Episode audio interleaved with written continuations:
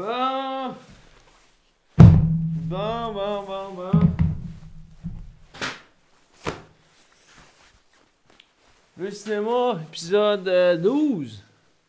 On est dans mon garage, à Sept-Îles, chez nous. Fait changement. Tiens, on va faire le podcast sur un banc ici. Rien de moins. Bon. En plus, ça tombe bien, euh, un podcast sur euh, le cinéma québécois. Fait que euh, rien de moins qu'être en région éloignée québécoise, dans les pays d'en haut, pour parler du cinéma québécois. Fait que. euh, c'est ça, c'est. Ça fait longtemps que j'en parle, je dis que je vais le faire, je le fais pas, c'est parce que Chris que c'est de la job, man, ça fait genre deux mois si je travaille là-dessus. Fait que ça, ça va être un bon podcast. Euh, un peu, j'essaie de quoi de nouveau, là, j'ai des notes, beaucoup de notes. On va faire, c'est- plus proche du cours magistral que du podcast euh. On va essayer de rendre ça intéressant pareil. Mais euh, j'essaye de quoi de plus, euh, un peu plus factual. Euh, Puis, c'est ça, cinéma québécois. Euh, je vais pas aller, je vais pas ratisser large. Je vais essayer de garder mon, mon range pas assez, euh, assez comme. Mais on va si j'ai bugué. C'est-à-dire, euh, je vais pas embarquer dans le cinéma québécois contemporain.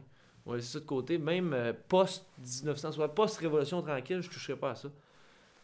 Le sujet du podcast d'aujourd'hui, donc, c'est le cinéma québécois de 1896 à 1958, 59, 60. On ne dépassera pas ça. Je vais. euh, fait que c'est vraiment d'essayer de comprendre la base du cinéma québécois, d'où ça vient, puis comment. euh, d'où l'identité du cinéma québécois vient, comment qu'elle s'est construite avant la Révolution tranquille, c'est quoi les bases du cinéma québécois, les bases identitaires. C'est pas chaud, man, ici? Si mon père, j'ai dit, Chris, mettons un poêle à bois, man, ici, on va être bien, un petit poêle à bois. Mais non, il l'a pas fait. Euh, Je voulais faire le podcast en plus. Non, c'est calme. Je voulais faire le podcast dans le garage de mon ami euh, Sébastien. Mais finalement, il est parti à Québec. Ça aurait pu être cool, le style, avec euh, euh, des gros. Ben, ok, au moins, il y a un beau drapeau euh, québécois. Avec plein de styles drapeaux bizarres. On aurait pu faire ça dans son garage avec euh, un skidoo en arrière. Puis. Un poêle à bois, puis en tout cas, un, le 12 à côté. En tout cas, ça aurait pu être cool, mais bon, il est parti à Québec hier. Ben là, hier, ok, on va faire semblant qu'on est le 1er janvier. Fait que, bonne année, c'est 2020. On commence à dessiner avec un podcast au cinéma québécois, ça peut juste bien aller. Je vais le sortir le premier, mais là, euh, on, est, on est le 20 quelque chose, là. Fait que ça n'a pas rapport. Fait qu'en tout cas, on va essayer de commencer. Donc, le cinéma québécois, euh, avant la Révolution tranquille, ça commence où? Ça commence à Montréal. C'est ça. Je tiens d'ailleurs à dire que j'ai déjà parlé euh, du cinéma canadien dans l'épisode 9. Je vais essayer de pas trop me répéter. Mais euh, c'est comme un peu impossible de parler du cinéma québécois sans parler euh, du cinéma canadien. Parce que à travers l'histoire du cinéma canadien versus québécois, tu permets, ça permet de comprendre comment l'identité du cinéma québécois s'est forgée. Puis euh, au Québec, c'est beaucoup l'Église. là. Va être quelque chose qui est vraiment comme omniprésent. L'Église a comme eu un impact là, qui va euh, sur ce qui va devenir le cinéma québécois, ou du moins ce qui va le définir avant la Révolution tranquille, euh, dans les années 40-50 notamment. Le reste du Canada a tout le temps semblé beaucoup plus laxiste, beaucoup plus mou par rapport au cinéma. On le, reste du, cinéma canadien, ça n'a jamais été quelque chose qui leur tentait vraiment de faire. Ça a été axé plus sur l'industrie capitaliste, alors que le Québec, dès les débuts, c'est toujours, c'est toujours, euh, c'est toujours organisé autour d'une question identitaire, du moins, ou quelque chose. Puis je vais juste lire euh, un passage, je vais commencer de même, parce que ça explique bien comment le- le- le- le cinéma québécois, dès, dès, dès le début, là, on est en 1896, puis euh, en juin 1896, puis dès là, on voit qu'il y a une différence qui va se faire euh, entre le cinéma québécois et le cinéma du reste du Canada. je vais, je le lire, là. euh, en tout cas, c'est un peu plate, mais bon, je trouve que c'est quand même bien intéressant. C'est en anglais, pardonnez-moi mon anglais de marde, de cul de Christ, de sacrament. Non, c'est pas vrai. C'est ça. In June 1896, scarcely six months after its premiere in Paris, the Lumière Brothers cinematograph was entertaining astonished audiences in Montreal with its moving pictures of scenes from Europe. A month later, in Ottawa, Ottawa, Ottawa, Edison's Vitascope brought its version of this new entertainment marvel using American scenes. This division in content symbolized the conflicting universes, European and American, that were Canada's attachments at the time. The two events also serve as a metaphor for the evolution of, of cinema in the Canadian state. For cinema produced in English Canada, the result has been a continual struggle to imitate, however poorly, the enormous success of the American film industry and to differentiate itself from its domineering cultural norms. For Quebec cinema, the result has been a different struggle, in which national aspiration and cultural differences based in religion and language have been used to build a distinct film identity on the basis of a relationship with France and Europe. That Quebec was first of the mark in viewing moving pictures gave it a certain symbolic head start as far as feature films are concerned. This book argues uh, that this head start, even a century later, remains intact. English Canada has fought valiantly, but with much less success than Quebec, to carve out a distinct niche for itself in the overpowering shadow of Hollywood. The differing cultural requirements of these competing national projects are the cause of this dissimilarity.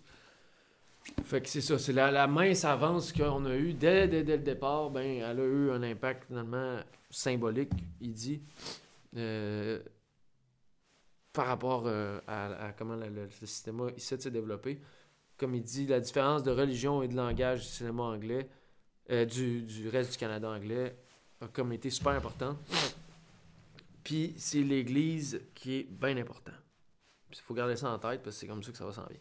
Fait que le cinéma commence le 28 juin 1896, comme, on- comme je viens de le dire, avec la première projection publique au Canada, mais pas juste au Canada. Ça se passe au Québec, à Montréal, au coin de Vigée et Saint-Laurent. Où, je l'ai déjà dit, mais oui. C'est ça. Avant tout le reste du Canada, comme l'a dit Milnick dans le book ici. Euh, les, frères Lumière, les frères Lumière viennent présenter leur film par un certain Louis Minier, un opérateur des frères Lumière. Je veux juste faire une remarque ici. Dans le podcast sur l'histoire du cinéma canadien, j'avais dit le, le français François-Louis Minier. Mais c'est une erreur de traduction qu'il y avait dans ma, documentation où il disait, euh, c'était écrit, c'était mal traduit, puis c'était écrit François-Louis Minier. Mais dans le fond, c'est le français Louis Minier. En tout cas, c'est ça, le principe. J'espère que je vais pas manquer de soleil parce que l'éclairage change vite à cette heure-là. En haut du 50e parallèle, man, Chris, ça tombe à 3 heures le soleil. Je sais pas il est quelle heure, il est midi. En tout cas, anyway. Donc, euh, c'est ça, juste la petite erreur. C'est pas François-Louis Minier, c'est le français Louis Minier, l'opérateur des Frères Lumière. En 1898, il y a un autre opérateur des Frères Lumière qui aurait tourné un film en sol québécois. Euh, c'est un film intitulé Danse indienne. Il aurait fi- filmé ça à Kanawaki avec les Indiens. Puis, euh, c'est le seul film au Québec tourné au 19e siècle qui, qui, s'est rendu jusqu'à nous autres.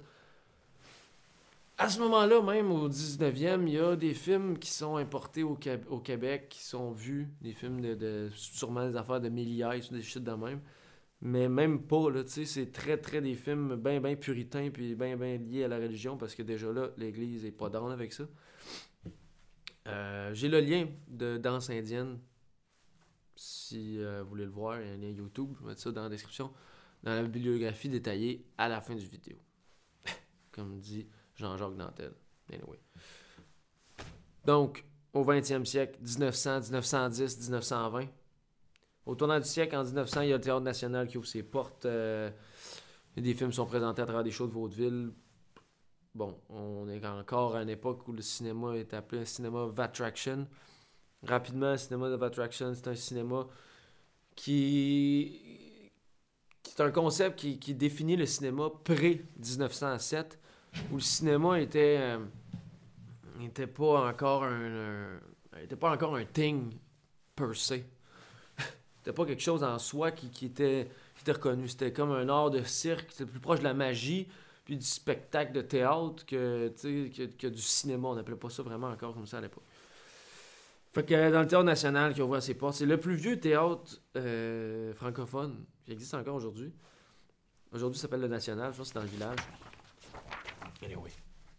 C'est le plus vieux théâtre francophone, le premier théâtre le plus vieux théâtre francophone en Amérique du Nord. Bon. Mais tout commence en 1907 avec Louis-Ernest Ouimet. Parce que là, lui, lui c'est le, pionnier des pionniers. Lui, c'est lui qui a son nom marqué. En 1800 1906, il ouvre le fameux Ouimetoscope qui est aujourd'hui au YW euh, dans le village, en, face du métro euh, Baudry.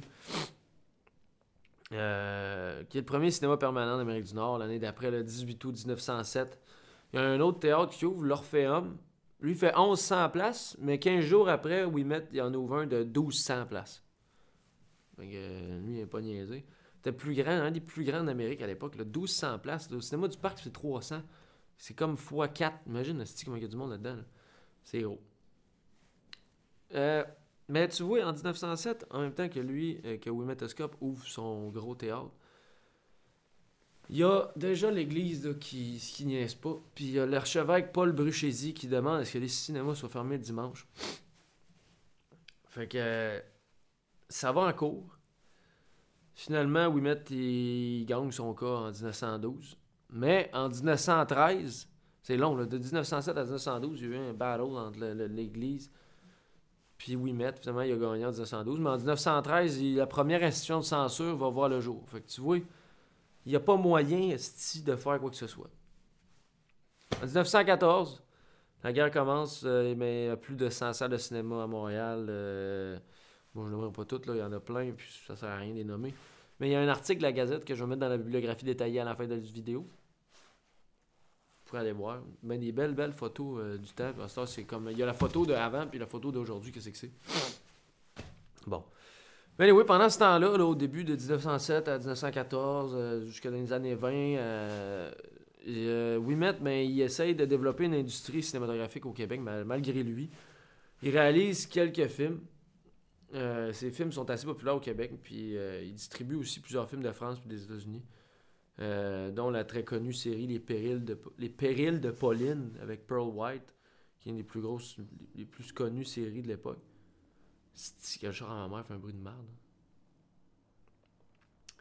Euh, fait que c'est ça, là, il va filmer des événements d'actualité, genre le pont de Québec, euh, les funérailles de Wilfrid Laurier, puis l'explosion d'Halifax en 1917, qui est d'ailleurs quelque chose que je veux faire une pause ici. Là.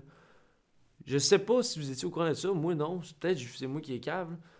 Mais en 1917, il y a eu une explosion à Halifax entre deux bateaux de guerre qui transportaient de la dynamite.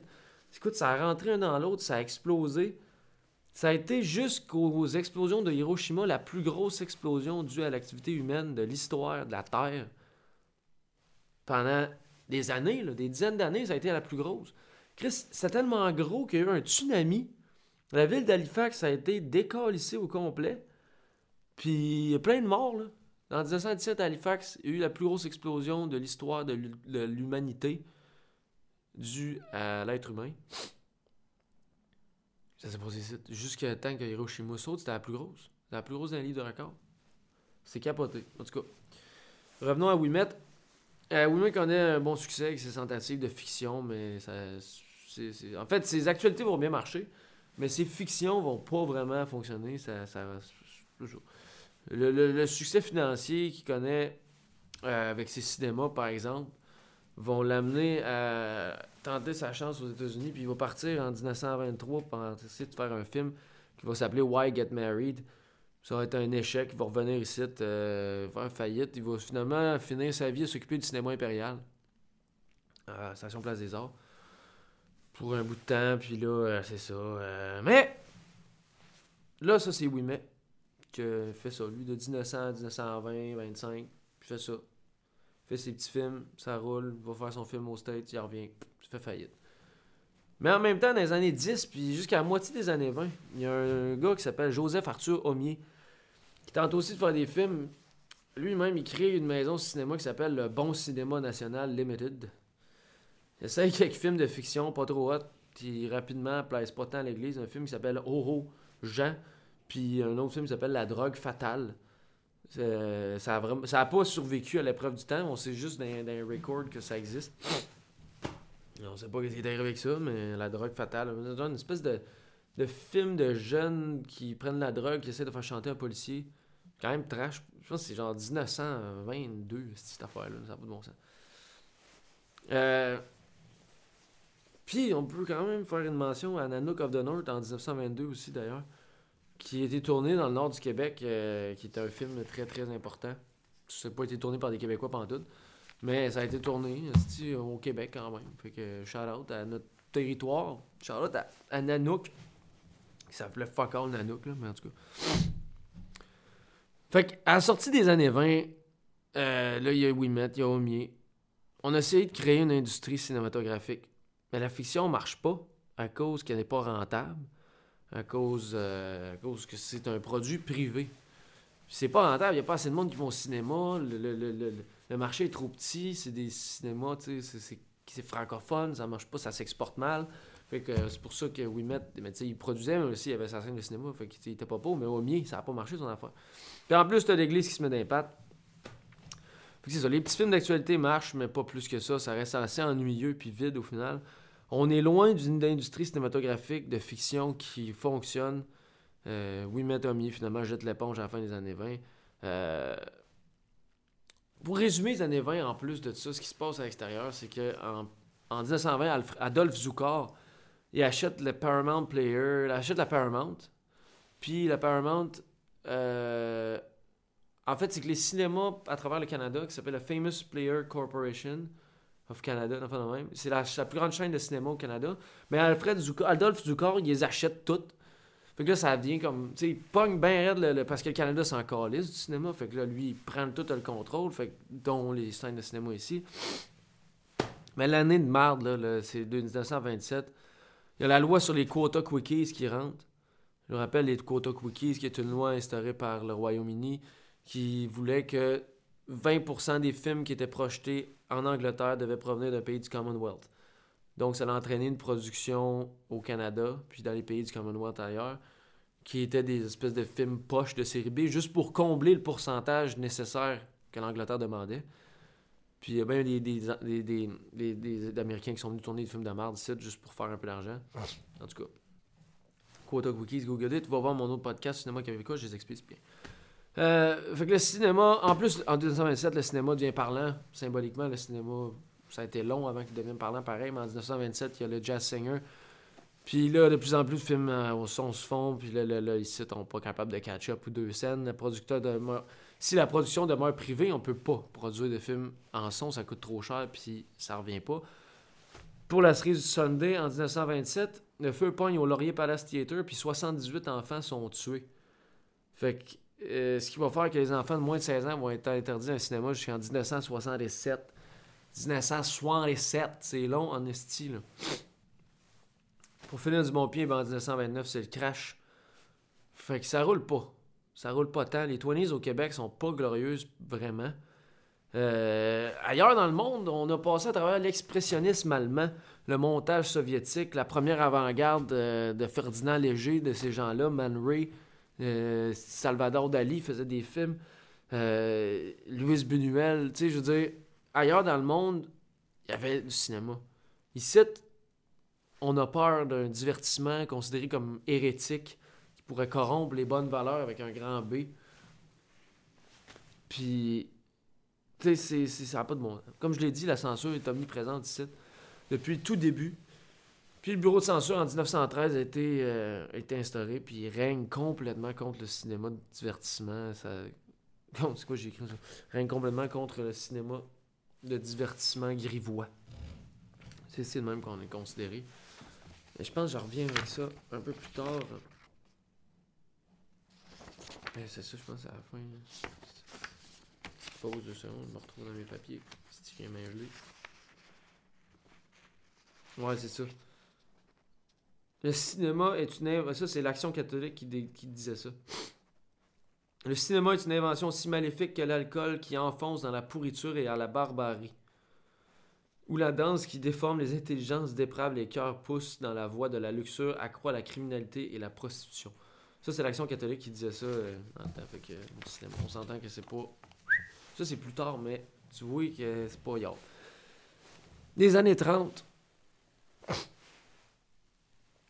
sont marquées par la censure aussi, mais beaucoup parce que le Code Hayes aux États-Unis est instauré à la suite d'une coupole de scandales puis qui pousse les institutions euh, ecclésiastiques aux États-Unis même à, questionner qu'est-ce qui se passe avec le cinéma, qu'il faut faire de quoi, que le, gouvernement doit réguler ça parce que ça n'a pas de bon sens.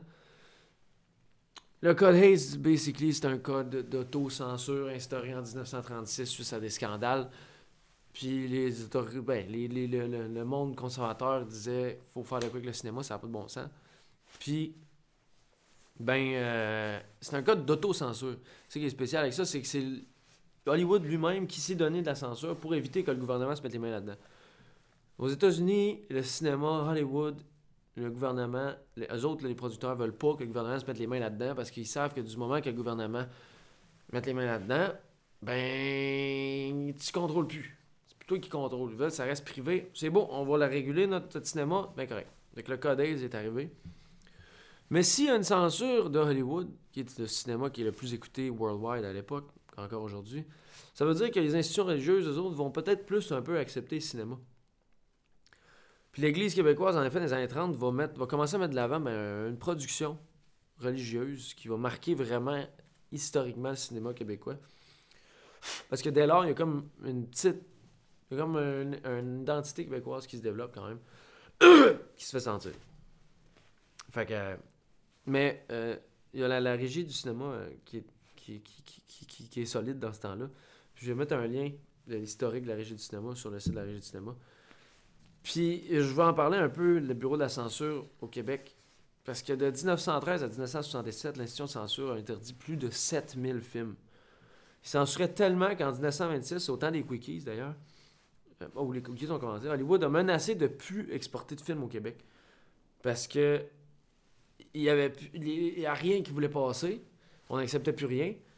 Puis, écoute, ils ont, banni. J'ai un article de Marc Cassivi qui résume un peu euh, un film de Carl Parent qui s'appelle Les ennemis du cinéma. Le film est à BNQ, d'ailleurs, si vous voulez le voir. Écoute, Les passions de Jeanne d'Arc étaient barrées. On est au coton de Arcan. City of Lights de Chaplin. Un jour se lève, Les enfants du paradis de Carnet. Euh, Alexandre de Sèvres, il remonte puis il retourne des scènes à sa guise même. Euh, Hiroshima, son, mon amour. Je vais revenir à Alexandre de Sèvres plus tard. Mais c'est pas drôle, là. On remonte des fins de films pour que ça fitte comme du monde. Fait que c'est bien pour dire, le bureau de censure, c'est quelque chose. Je vais mettre l'article de Cassivi euh, dans, la description. Fait que dans les années 30, c'est ça qui se passe, là. Mais flash forward de 10 ans. En 1936, flash forward de 10 ans. Sachant que j'ai arrêté les 20s vers 1927. En tout cas, en 1936, c'est qui? Qu'est-ce qui arrive en haut ici? Duplessis. Duplessis prend le pouvoir, premier ministre très traditionnaliste, on le connaît, euh, qui aime le Québec quand même, pour sa naissance paysanne et pieuse, mais il tient à garder le Québec dans ses églises, tu sais. Le cinéma ne fait pas tant là-dedans. Mais il dit, euh, en tout bon propagandiste, il va faire, c'est pas fou, on va, on va l'utiliser pareil. Ah bon. Mais ce qui arrive aussi à l'échelle mondiale, c'est un encyclique euh, du Vatican, l'encyclique Vigilanti Cura sur le cinéma, qui vient fermer les livres hostiles de l'Église catholique pour le cinéma. Parce que le Vatican va faire une enquête, va, écrire un document sur le. Excusez. L'encyclique Vigilanti Cura, qui va accepter le cinéma euh, pour ce qu'il est. Puis tu vois, c'est ça, le code est instauré. Puis tout de suite après, qu'est-ce qui arrive? Ben, l'Église fait Ah, mon Christ, dans le fond, c'est correct, le cinéma. Puis là, il commence à dire On va faire ça. Comme disait euh, notre bon ami Vladimir Lénine, de tous les arts, le cinéma est le plus important. Quand tu es un propagandiste, ben, le cinéma, ça compte. c'est tout ça. Bon. Qu'est-ce que c'est ça? C'est qu'est-ce que je dis? que ça fait, cette encyclique-là? Ça fait en sorte que dès le début des années 30, l'Église catholique s'est mis à faire du cinéma. Puis ici au Québec, ben, c'est deux abbés principalement qui s'appellent Maurice Prou et Albert Tessier. On les a déjà entendus pour la plupart qui ont fait un cours de cégep de base. Euh, qui ont fait du cinéma, ce qu'on pourrait dire du cinéma québécois pour la première fois. Parce que Puis, c'est ça. L'équation est bien simple. Tu as eu des scandales à Hollywood dans les années 20. Le Code Hayes arrive. Égale acceptation du cinéma par l'Église. Qu'est-ce que ça fait l'acceptation du cinéma par l'Église? Ça égale une production cléricale propagandiste. Puis qu'est-ce qui se passe dans les années 30 au Québec? C'est la colonisation des régions. La Gaspésie, la BTB, ces affaires-là. Fait qu'est-ce qu'on fait? les abbés, ils disent, Chris, on va faire des films sur la colonisation des régions, sur la, sur la voie paysanne, sur parce comment on veut garder notre Canadien français dans la misère, bien pauvre, religieux. Bon, c'est ça qu'il a fait. Fait qu'on est dans les années 30. Ah oui, puis c'est ça. Mais on peut bien. Tu sais, les, cinémas de Proux puis de Tessier, c'est un peu les racines de ce qui va devenir le cinéma québécois. Dans le temps de Proux, Bro, Grou, euh, euh, pas Proux, euh, excuse, Grou, Bro, Perrault, qui vont finalement, eux autres, faire des films beaucoup quand même sur le Québécois en région, puis cette affaire-là. Parce qu'on y reviendra un peu plus tard? excusez. Euh, mais bon, ça reste qu'eux autres avaient une démarche beaucoup plus moderne, mais en tout cas. Fait que mettons qu'on est, années, on est dans les années 30 quelque part, entre la deuxième moitié de la décennie. Il y a Tessier et Prou euh, qui nous sortent des beaux petits bijoux comme les deux premiers longs métrages de, de Prou qui s'appelle En Pays Neuf, qui traite de la colonisation de la BTB. Charlotte à Horace La Lancette. Allez voir ce film-là, by the way, de Perrault, c'est bon en crise. Euh, puis aussi le film En Pays Pittoresque qui traite de la colonisation de la Gaspésie. Charlotte à René Lévesque. Euh, et aussi la réalité. Ah, Il a aussi réalisé Sainte-Anne de Roquemort, qui est un épilogue de, de Pays Neuf, comme une deuxième partie un peu, qui est en couleur. Euh, la filmographie de Prou est longue, puis euh, j'ai pas envie de toute la parler, toute la, décrire, ça va être inutile. Mais c'est un réalisateur de commande du gouvernement de Duplessis, fait qu'il fait des films pour le gouvernement.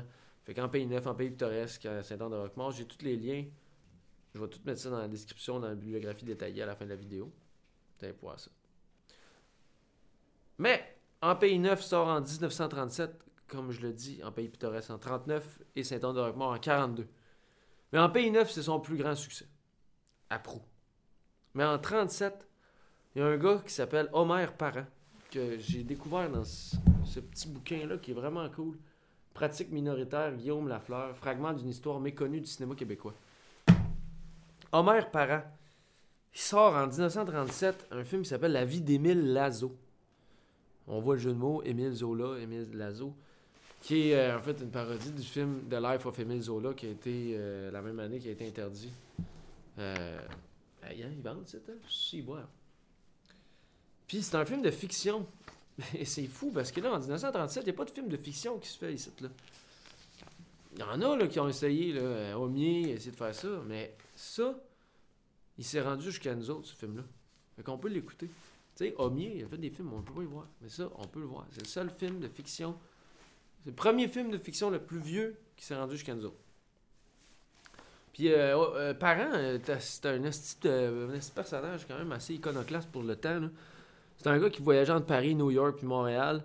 Puis il traînait avec euh, des grands artistes, dont Ferdinand Léger, qui n'est pas, qui est pas le, pire des cinéastes en termes d'impact euh, historique. C'est un artiste visuel, un graphiste à la base aussi. Fait qu'il y avait comme. Euh, tu sais, plus proche là, de, d'expérimentation, de l'avant-garde, cette affaire-là. Fait que si vous avez la chance d'écouter ça, le film de, Life euh, de La vie d'Émile Lazo, il est disponible sur une coupe de banque d'archives. Vous pouvez checker ça. Mais 1937, ce bonhomme-là, Homer Parent.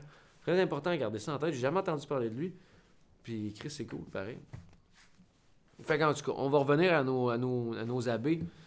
Albert Tessier, de son côté, lui, il réalise des films depuis 1927, même plus longtemps. C'est vraiment le OG du cinéma québécois, un peu. Euh, il a commencé en même temps que les premiers être cinéaste dans les 20s. Euh, puis, euh, comme mon cher Paul Provencher, qui, est venu filmer ici, d'ailleurs, c'est à Côte-Nord, est venu filmer les Amérindiens.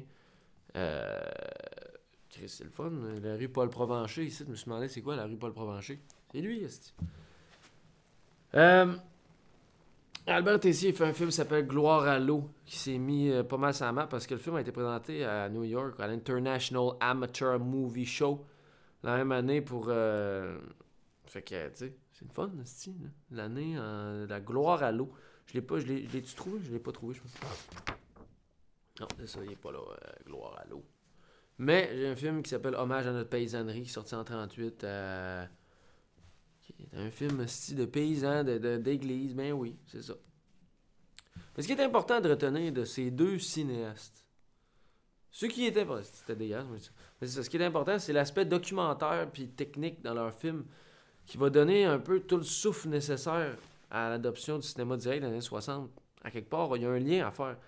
Parce que les deux filmaient les Québécois d'un œil très direct, au sens où c'était des récits cinématographiques construits surtout à table de montage. Avait pas, on n'avait pas de scénario. Euh, D'autre part, euh, ils filmaient souvent handheld, sans trépied. Fait qu'ils prenaient le son directement aussi, mais au début, il n'y avait pas de son, mais il avait rajouté une voix après. Mais c'est ça. Parce que si je dis dans l'histoire du cinéma direct, même dans les premiers balbutiements, là, dans, genre en France, on va parler de, de Jean Rouche ou de ces personnes-là. Mais on parlera même pas tant de ces deux-là, peut-être parce que le monde s'en puis peut-être c'est moi qui l'invente. Mais euh, David Clan- Clanfield, dans un article que je pas là, là quelque part, il disait euh, que c'est un cinéma de la fidélité en opposition à un cinéma vérité. On voit un peu la différence, mais on voit quand même le lien qu'il y a à faire. C'est-à-dire que c'est ça, les deux prêtres, faisaient un cinéma de, de la fidélité, alors que le cinéma de la, Révolution tranquille faisait un cinéma de vérité. Un direct cinéma, cinéma vérité, bon, les termes euh, s'entrecroisent un peu. Mais ça en dit long quand même sur l'impact que ces deux-là ont pu avoir. D'ailleurs, Perrault, il a refait des films, ça- son Six la BTB, mais il a repris euh, les films de, de Prou. Fait que, hein, c'est ça. Mais les prêtres cinéastes ont continué à faire des films durant les 40s, les 50s. Mais euh, continuer à parler de leur démarche, on l'a compris en général, puis je- ça donnerait rien d'en parler, à part si, on faisait, si je m'attardais vraiment à eux autres. Euh, Peut-être que j'en parlerai dans un autre épisode, mais pas là, ici. Euh, Puis, euh, puis c'est ça, c'est une période qui est quand même importante parce qu'on a essayé de développer quand même une industrie cinématographique privée. Mais à cause que l'Église avait main dedans, mais ça a quand même mieux été. Ça, parce que l'Église euh, l'Église a backé, fait que c'est sûr que ça a bien été. Puis juste terminer la décennie des années 30 avec un autre film important qui va lancer en quelque sorte le début d'une série de films de fiction. Là, on sait qu'en 37, il y avait eu euh, La vie de Émile Lazo. Mais euh, un, film de fiction qui, était misérable, by the way, qui est réalisé par Jean-Marie Poitvin, un autre prêtre cinéaste à l'époque. Un film qui s'appelle À la croisée des chemins. Le film est arrivé plus tard, en 43, mais still, le film est miséreux, dégueulasse, ça n'a pas de bon sens. Euh, mais ce qui est nice, c'est que c'est René Lévesque qui fait la narration du film. J'ai le lien du film. Vous essayerez de me, dire où il parle, parce que moi, je l'ai pas trouvé. Peut-être parce qu'il n'y avait pas assez fumé de top, puis il avait 22 ans à l'époque. Fait qu'il était vraiment jeune. Mais écoute, le film est d'une étrangeté inquiétante, ça n'a pas de bon sens. Ça mélange du footage tourné en Chine, puis des extraits de pièces de théâtre avec du dubbing mal fait, puis une narration de documentaire euh, omnisciente là, qui, fait, qui est faite apparemment par René Lévesque. C'est assez bizarre, euh, ça n'a pas de ben de bon sens. Puis là, je vais prendre une petite pause pour voir si ça fort. Donc, dans les années 40-50, on est déjà rendu là, je sais même pas comment c'est le mais je m'en calisse. C'est le début d'un cinéma de fiction. Dans la moitié des années euh, 40 jusqu'au milieu des 50s environ, il y a un gros joueur qui est impossible de passer par-dessus, qui va être très très important dans les 40-50. C'est Joseph Alexandre de Sèvres. De Sèvres a plus ou moins le même prestige que Ouimet, dans le sens où il fait partie de ces importants personnages historiques qui ont forgé profondément le cinéma québécois. Euh, at large, tu sais, c'est Ouimet, on s'en souvient. Après ça, De Sèvres, tu sais, c'est les gros joueurs mais des gros joueurs économiques aussi. C'est pas comme euh, Prou où euh, tu sais, c'était juste des cinéastes qui faisaient la commission. Joseph de Sèvres, comme Ouimet, il a mis son cash, il a mis ses couilles sur la table en esti, puis lui, il a essayé de fonder, de, de- de construire une industrie cinématographique privée encore. Mais euh, à la différence, lui, il a fait appel à l'Église pour avoir euh, de l'aide un peu. Mais il a créé sa propre maison de production qui s'appelle Renaissance Film, qui a produit beaucoup, beaucoup de films. Puis euh, en même temps que lui, il y a aussi un autre gars qui s'appelle Paul Langlais, qui va aussi lancer une production privée bien puritaine en créant Québec Production. Fait que dans les années 40-50, tu vas avoir deux maisons de production principalement. Tu vas avoir Renaissance Film, fuck you. Tu vas avoir Renaissance Film par Decève, puis Québec Production par Paul Langlais. Euh, Renaissance va miser plus les histoires originales, alors que Québec Production va miser plus l'adaptation cinématographique de feuilleton radio. En l'occurrence, Séraphin, qui est leur plus grand succès, qui était avant un radio-roman.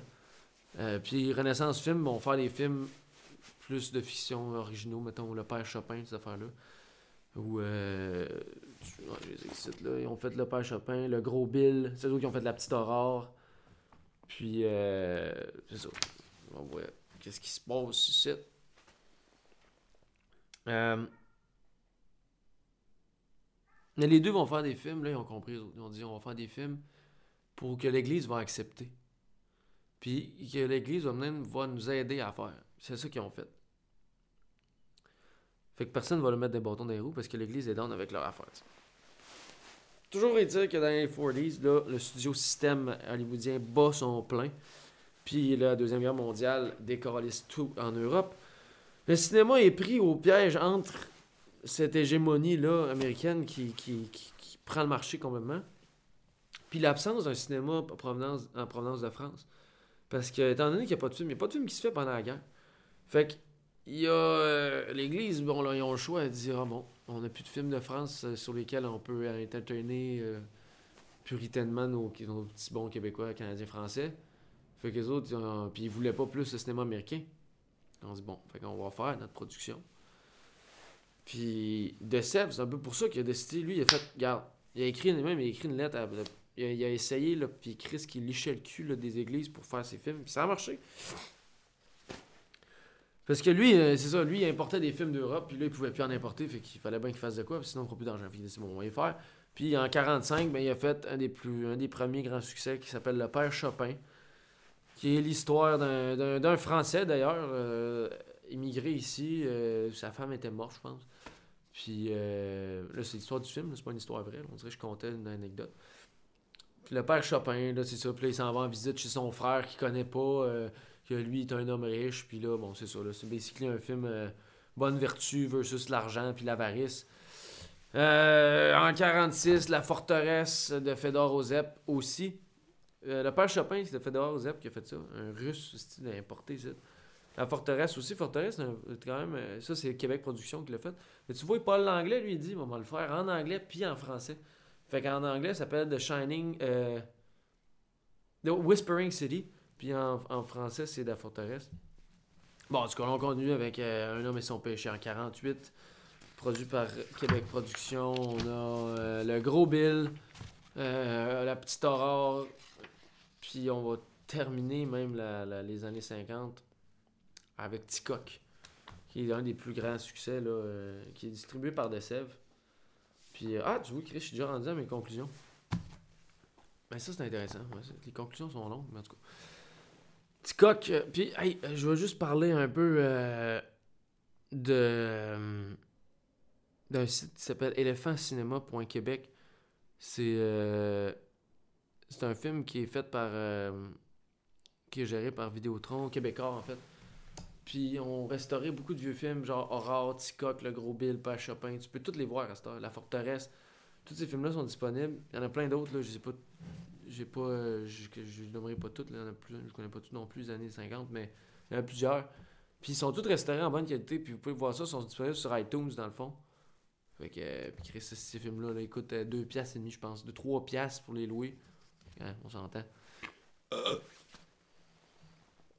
Mais là, on est rendu à la fin des années 50 déjà. Puis j'ai comme parlé pas mal de tout un peu.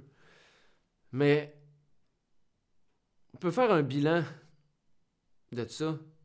C'est que cette production de, fiction-là, qui est une, production de fiction privée, c'est quand même cool un peu pour le Québec. Mais en même temps, c'est vraiment important de souligner puis là, là, on tombe dans le core quand même de, c'est quoi le cinéma québécois de ces années-là?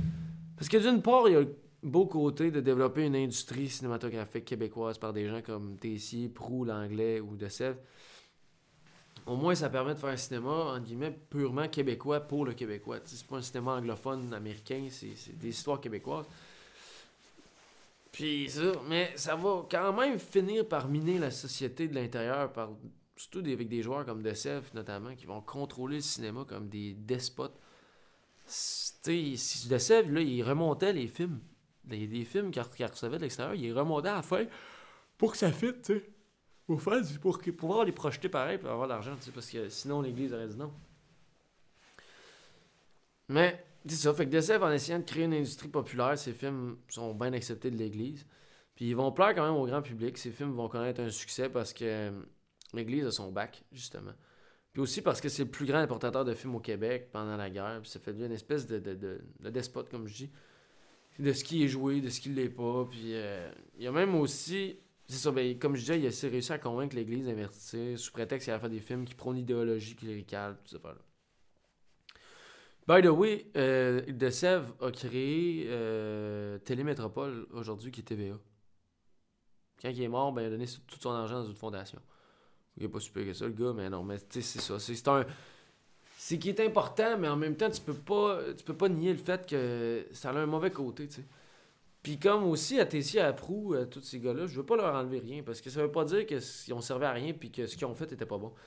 Parce que, ou, c'est ça, je veux dire, après tout, euh, Eisenstein a inventé les techniques de montage soviétique sous l'argent de Lénine, puis euh, Leni Riefenstahl a fait les plus grands documentaires, les documentaires les plus grandioses de l'histoire sous l'argent nazi.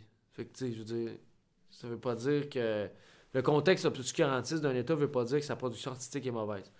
Quand on se fait censurer d'un bord, on compense ailleurs, je suppose, un peu comme Homer Parent en fait d'ailleurs. Tu sais, il tu joues, tu joues c'est sous-entendus, puis fait la même.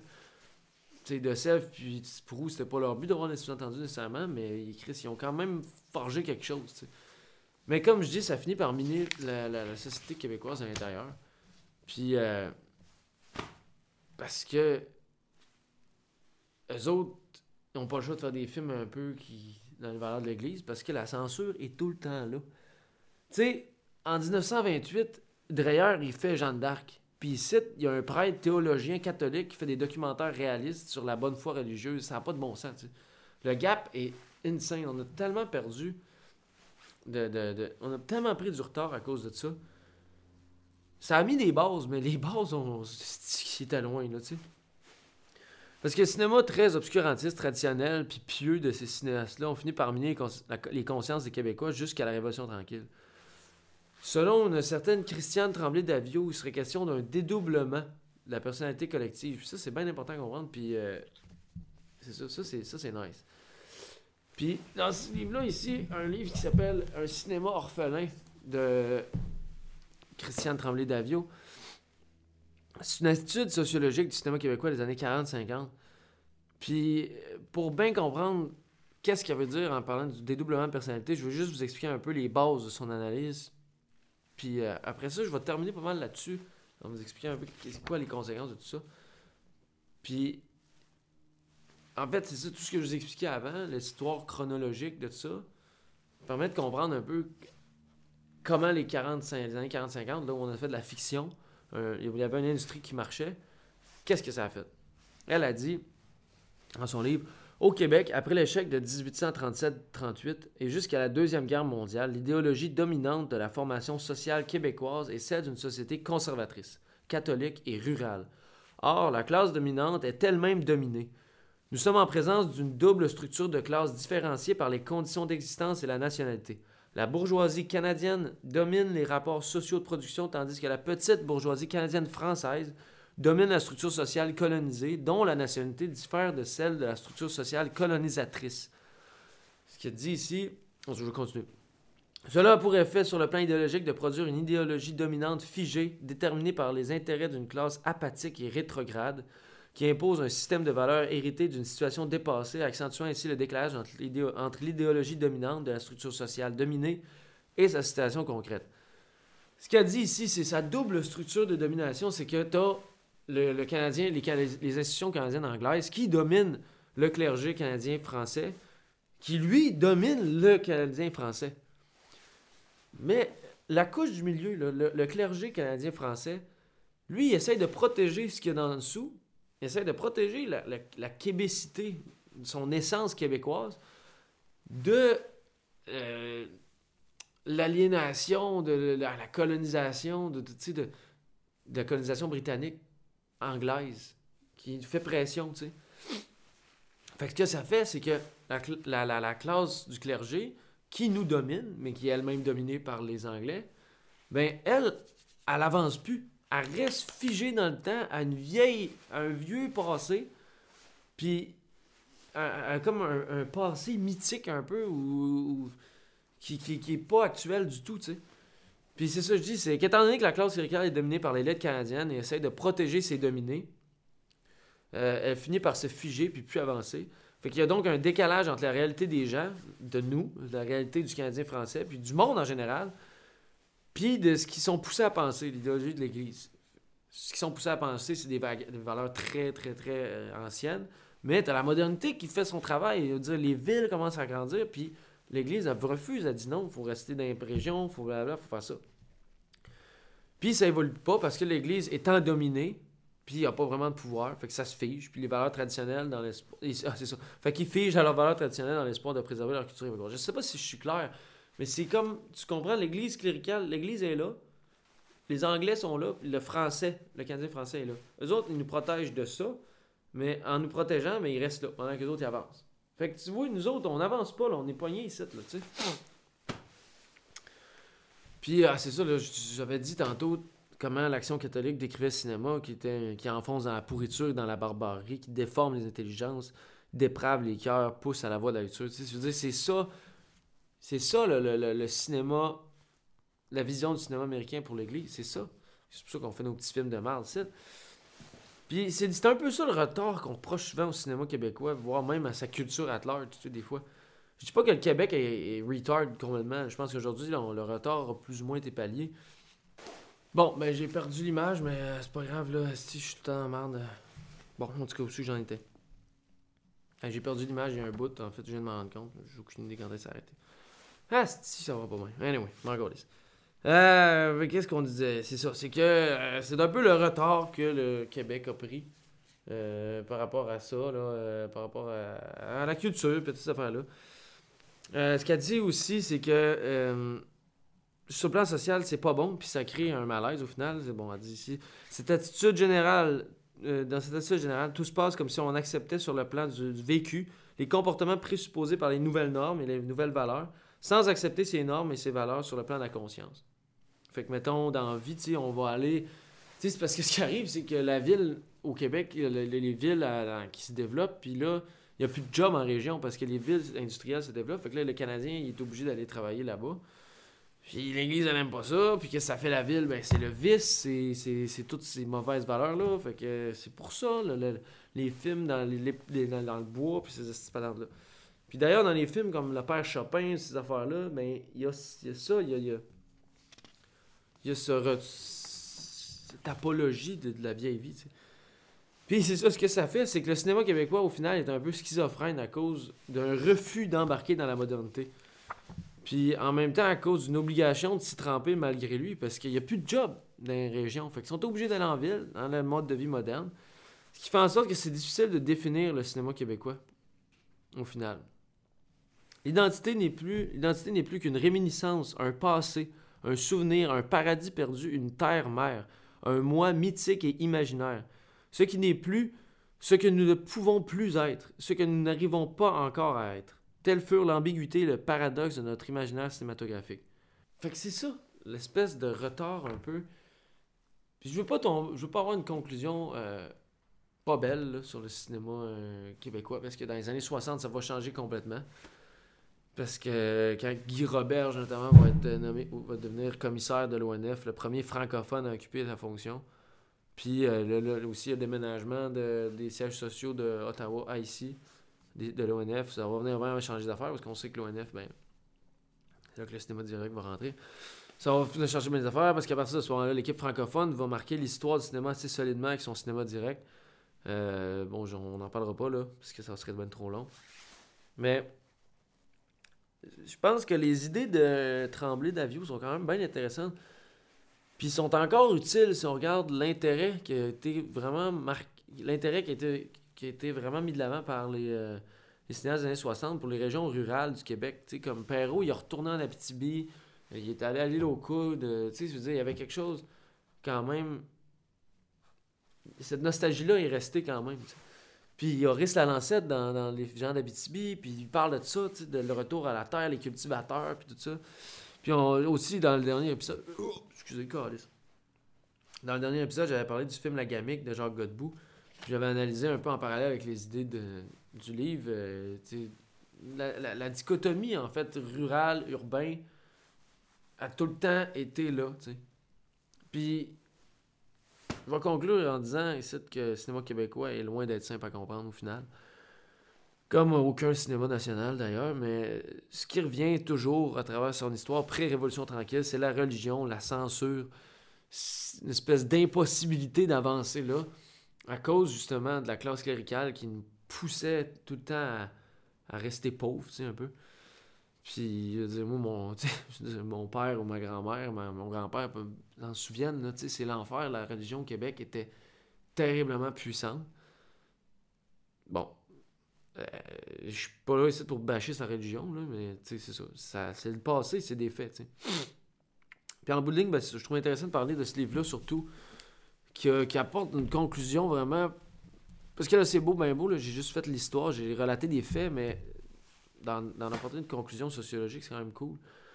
Puis euh, je trouvais que c'est une analyse.